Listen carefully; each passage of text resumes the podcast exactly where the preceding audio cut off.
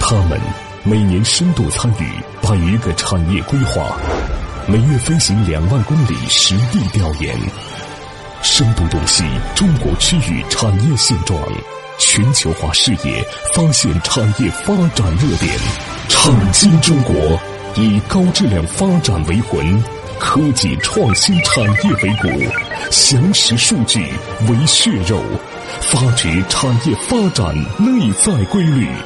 创新中国与趋势同行。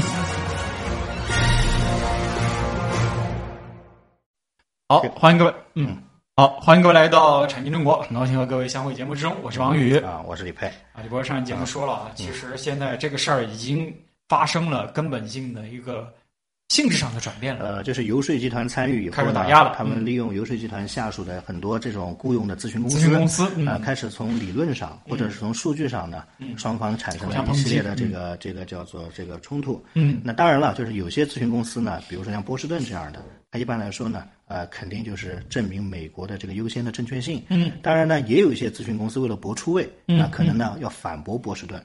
那甚至还有一些呢，像亚洲啊，甚至是一些智库，包括日韩，他们都加入到这场讨论。嗯，为什么呢？因为日韩这次的事情上面呢，他们是站在了和中国同样的这个呃对阵营里。对，因为他可以把中国的企业富士康都拿到美国，他为什么不能把日韩的企业过去呢？对对对吧？所以在这个过程当中呢，包括像野村啊，包括像其他的证券公司也加入到了这样的一场讨论当中，嗯嗯大讨论了啊。因此最后呢，他们也形成了一个观点，这个观点叫做用人口和利润来证明这件事情的不靠谱。嗯而当年的波士顿呢，是通过各种加权后的成本来计算这件事情靠谱。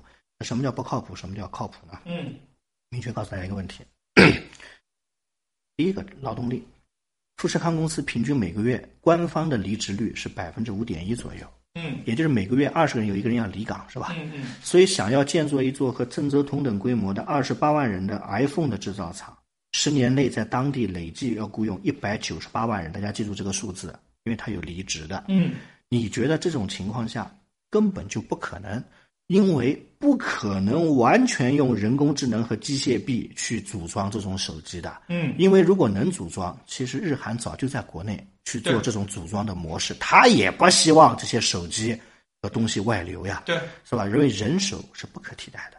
嗯，第二个，就算你要替代，在这个过程当中，这个成本生意不划算。为什么说不划算呢？大家知道啊，因为一部 iPhone 十的生产的成本大概是四百一十七点二美金，这是全世界测过的。嗯，但是属于富士康的组装成本，一部手机只有四点三美金。哇，它在中国不过挣这四点三美金，你指望它到美国来以后就变成四十三美金和四百三十美金吗？好，除非就是 iPhone 的售价提高一倍，提高一倍，这不是给了华为机会吗？所以在这个过程当中，美国人自己，包括像日本和韩国的分析就认为，他就挣一部手机四点三美金，你为什么跟他讲这个事情是很有前景的生意呢？是啊所以大家知道，这一看就是开始请产业类的专家参与嗯了，因为你是需要利润的。不要跟我讲什么其他的东西，所以大家发现波士顿偏学术，而他完全用利润给你去进行批驳，市场的对不对？好，再往下，同理，在这个过程当中，它究竟带来的面板是什么面板呢？原来原计划在这边生产，对不对？生产的是十代到十一代之间的面板，嗯但是最后出于稳妥的考量，变成了小尺寸第六代面板。大家有没有想过这个问题啊？小尺寸的第六代面板，在富士康的领域里边根本就不是最先进的产品。对，如果最后如果不生产第六代，生产第十一代的产品，它所需的材料、基板、设备、设计，基本上所有的这些东西，全产业链都在亚洲。对，全在亚洲的时候，亚洲的匹配度是达到了百分之九十二点六，因为里边有台湾地区、有中国大陆、有日韩。大家我们以前是不是讲过苹果的生产线？是是是，是吧？供应好，商在这个过程当中，它全在亚洲。那在美国生产不是不能生产，强行搬到美国生产的话呢，的成本要比在中国大陆生产会多出百分之五十三，啊，这是日本统计的，比在台湾制造要多出百分之七十九。很多人说什么？在台湾制造反而便宜嘛？哎，大家知道为什么吧？因为产业链它相通。嗯所以它到大陆来，并不是完全为了多挣利润的，它是因为靠市场跟进，它要找到劳动力。对因为没有劳动力，利润再高，你就是个理论值哎对。啊我就问你啊，这个模型特别好，你说哦，这人投资 是吧？那不是假的吗？是吧？所以在过程当中，人家算了一笔账，这些账一看就知道是集合了大量亚洲的这些电子信息实际涵盖调研的了实际调研。嗯嗯，所以，亚洲留住企业的根本就不是成本，而是生态圈。对，大家一听这个话，最后就教育了波士顿，说嗯你要研究供应链和生态圈，而不是仅仅从所谓的成本上来考量。嗯这个呢，我看了一下这个东西，反正有些呃，明确讲是野村啊，包括其他的都参与了。嗯就是台湾地区、日本、韩国、中国大陆的一些智库都参与，就是要批驳波士顿公司的这个，嗯嗯嗯这个叫东亚圈子对他们的宣言，是吧？ 啊，是吧？啊，好吧。所以这个里面呢，就是这样一个概念。嗯那这个随着技术的进步呢，人力成本的影响当然会更小，对吧？比如说通用汽车公司的一个情况，通用汽车公司五五年的雇员是五十九万人，嗯，二零一零年呢是十八万人，嗯，但是产能比五五年整个美国汽车工业还要高，是自己那个年代十九倍。对大家想想看，所以在这个过程当中呢，应该来说里边就会有一系列的 问题。嗯嗯，所以呢，在这个过程当中呢，最后考虑到机器人的问题，这就是一个二元悖论。嗯要想达成生产量，必须用机器人。嗯用了机器人，在中国和美国就没有薪资待遇的差距，那也就没有工作岗位。对，那如果富士康承诺的用机器人了，那一个机器人可以替代掉三到八个美国工岗位嗯工。那为了完成税收，就得用机器人。用了机器人，美国人又没工作，又没工作，成本又高，跑美国来干嘛呢？嗯对这是不是就是一个罗生门呢？所以越解释呢越糟糕。嗯所以美国最大的经济研究机构全美经济研究所安本嗯啊，因为美国有一半的这个诺贝尔奖的经济学者，大概百分之六十多都是这个里面的成员。嗯所以专门发布了一个叫劳动力市场状况调研，最后发现了罗生门。什么罗生门啊？找不到工，在美国用机器人上，机器人就代替八个工人，八个工人接着完之后说妈不用美国工人，不用美国工人，特朗普现在选票怎么办呢？机器人，机器人也不能投票。对 所以在这过程当中呢，发现，哎呦，好像是蛮有问题的。所以美国的这个经济机构也跳出来，那为什么要跳出来呢？哎，因为证明它和政府的所谓的弱相关性，就是说特朗普上台了。那最大的经济研究机构，我们绝对不是特朗普先生的附庸，我要发表和特朗普先生不一样的观点，才能起到一个言官是吧和门下省的这样的一个作用是吧？所以怎么办呢？又做了这样一个调研，在这个过程当中，它的理论是什么呢？说二零一八年富士康股东大会的时候，郭台铭先生表示，公司计划在美国建立人工智能实验室，五年内用机器人换掉百分之八十的美国员工。这句话原话啊，好吧，这句话讲完之后就开始打嘴嗯巴，被人家抓住了把柄，最后说你有没有提供工作岗位？对啊嗯因为美国机器人、中国机器人有啥区别呢？现在他郭台铭也很郁闷，器人讲完之后干嘛，他下面的那些元老又在骂他，嗯说你的机器人到美国去干嘛的？你的成本还提高 了百分之五十，所以最终呢，怎么办呢？嗯特朗普也没法说了，最后回到最终的一句话，特朗普先生说了这么一句话，这句话我也很认同啊，不是特朗普是郭台铭先生说的，嗯，最后在年会上说了这么一句话，说左右为难。真的最为难。第二句话，他现在看来，中美之间的战争不是贸易战，嗯是一场技术战，是一场制造战。对所谓的贸易争端，无非就是通过制造，希望产生更多的让人能够上岗的岗位。嗯所以这就是这么一些人。所以最后呢，郭台铭先生自己在会上也发现了，最后陷入到了这样的一种无休止的这样的一种争夺当中去。嗯嗯，这种争夺当中去呢，我是能理解的。大家知道，当年的这个汉朝和匈奴啊，是两个很庞大的集团，嗯对嗯是不是有很多人都觉得我今天跟汉朝混，明天我再跟匈奴去混混？大家发现有没有好结果呢？好像好结果很 少啊？为什么呢？因为你夹在这两个当中啊，你想平衡，嗯，它是很难的。就是绞肉机啊。所以最终呢，大家发现你方唱罢我登场，各种机构、各种声音唱完以后，富士康发现无望了。嗯为什么无望了？大家知道吗？因为人是不可能造到一百九十万人的，对，产品也没那么先进。富士康的产品如果真那么先进，富士康就不是富士康了，对，利润也就一部手机几美金，怎么去给美国纳税人去交税？交不了这个税，最后成一个笑话，人家补贴根本不给你。怎么弄为什么呢？因为人家设了门槛，对所以在这个过程当中，最后成了一个罗生门，最后这个事情还得做，嗯不做就是得罪美国，得罪特朗普，因为你已经上了美国的重要的头条了，嗯对不对？所以上了最重后点工程名单就了成了这样的一个逻辑。嗯那这个逻辑怎么去补呢？嗯，这个待会儿中毒片花之后和大家来说这个补逻辑的话题啊。嗯。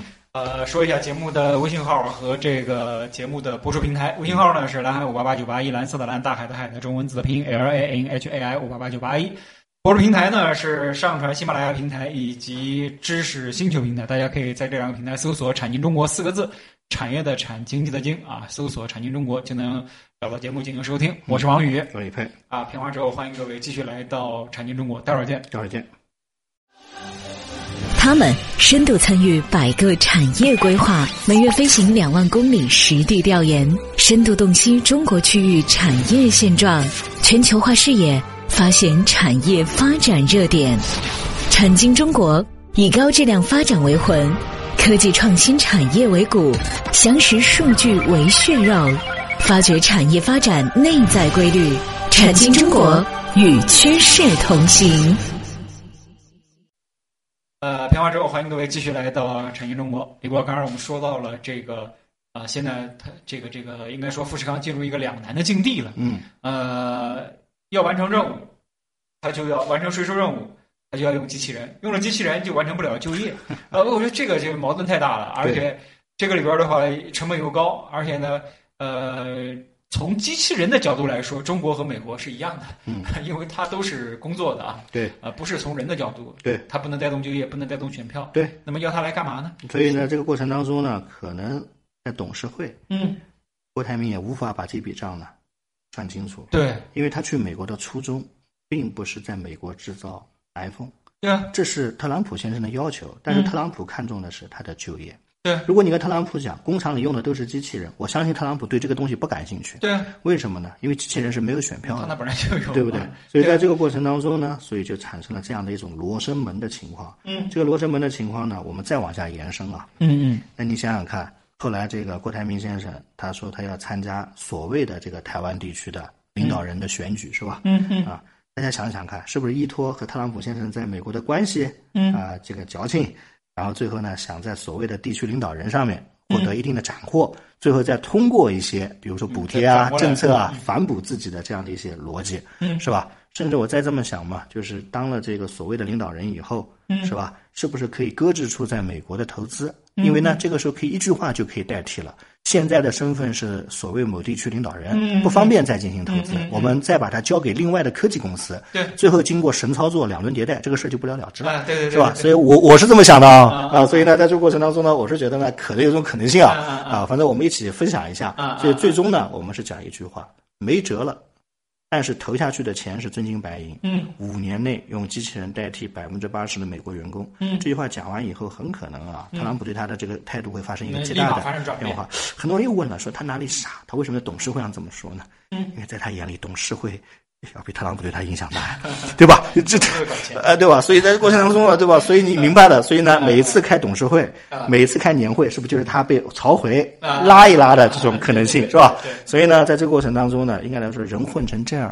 嗯也不容易嗯，为什么呢？左右逢源，如履薄冰，是吧对对？对嗯啊，刀尖舔血，是吧？我们经常讲，所以在这个过程当中刀呢尖舔血，啊，也不容易。所以在这个过程当中呢，我们经常开个玩笑，这就是可能他们的这样的一种所谓的这样的一个价值观嗯啊理念。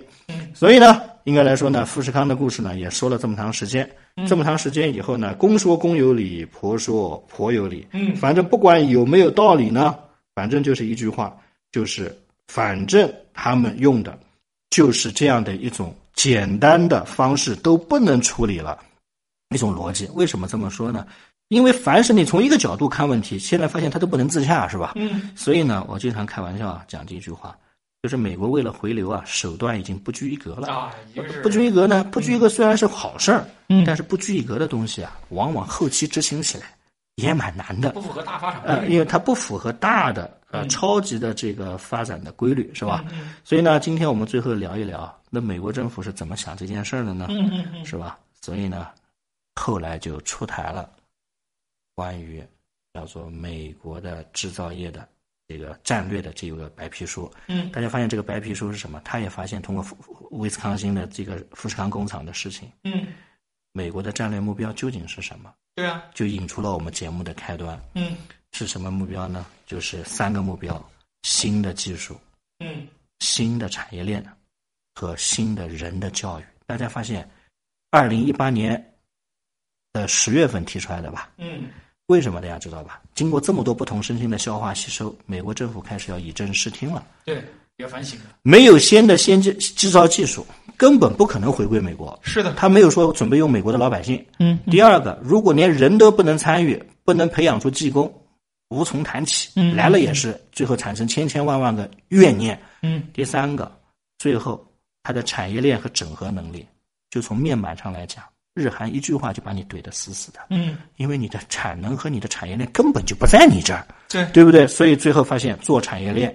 培训人和员工，嗯还有一个真正转化和消化新的技术，所以这就是直指了美国制造业的要害的问题。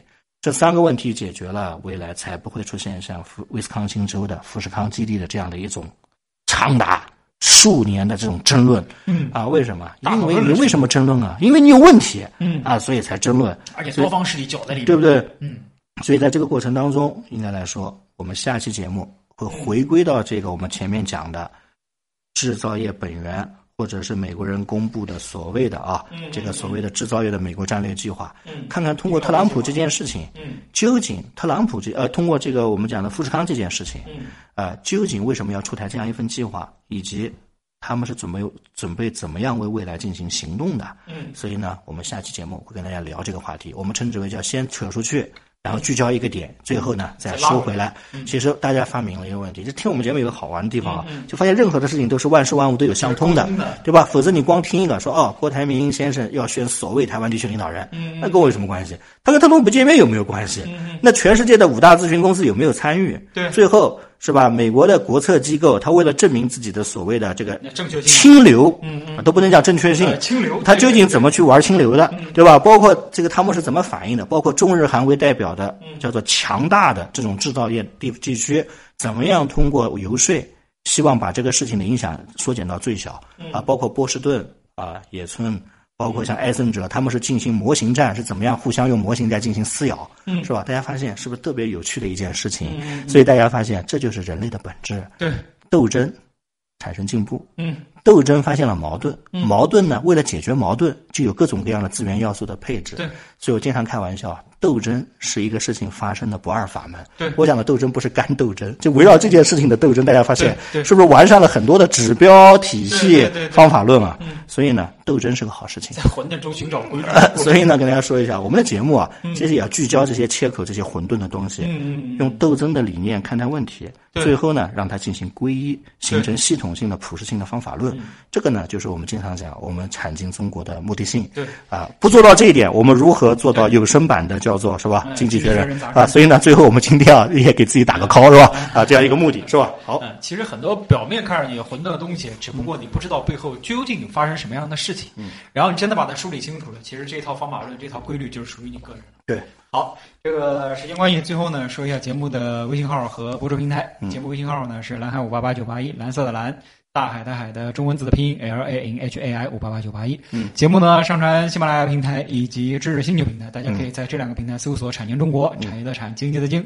啊，产嗯经中国，呃，直接收听节目，我是王宇，有李佩感谢各位收听，再见。啊，再见。